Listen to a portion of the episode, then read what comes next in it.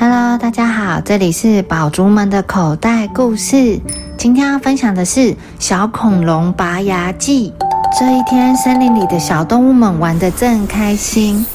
忽然，树林里传来惊天动地的哭声，把大家都吓了一大跳。哎，怎么回事？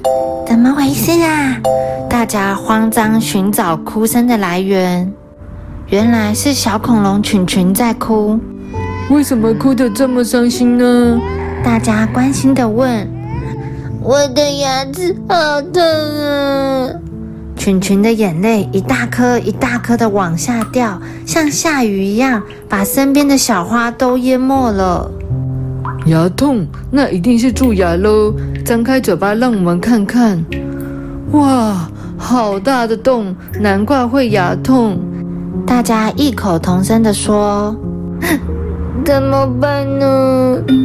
猫头鹰小智说：“只要拿绳子绑在蛀牙上，把另一端绑在石头上，然后把石头推下山坡，蛀牙就拔掉啦。”当大家把石头往山坡下推时，群群脚一滑，居然和石头一起滚下山坡，头上还撞了一个大包。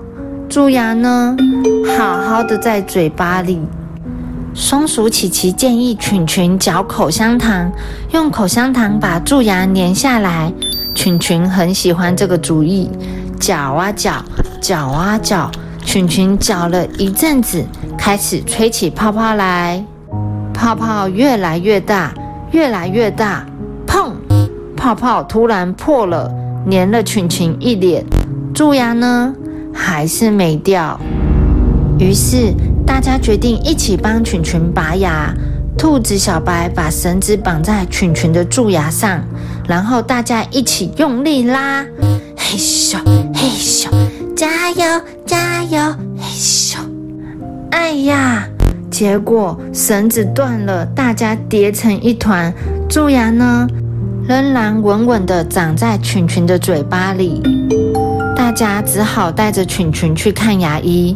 牙医伯伯一看到群群就头痛起来，因为群群个子大，牙医的治疗椅他坐不下，群群只好坐在沙发上。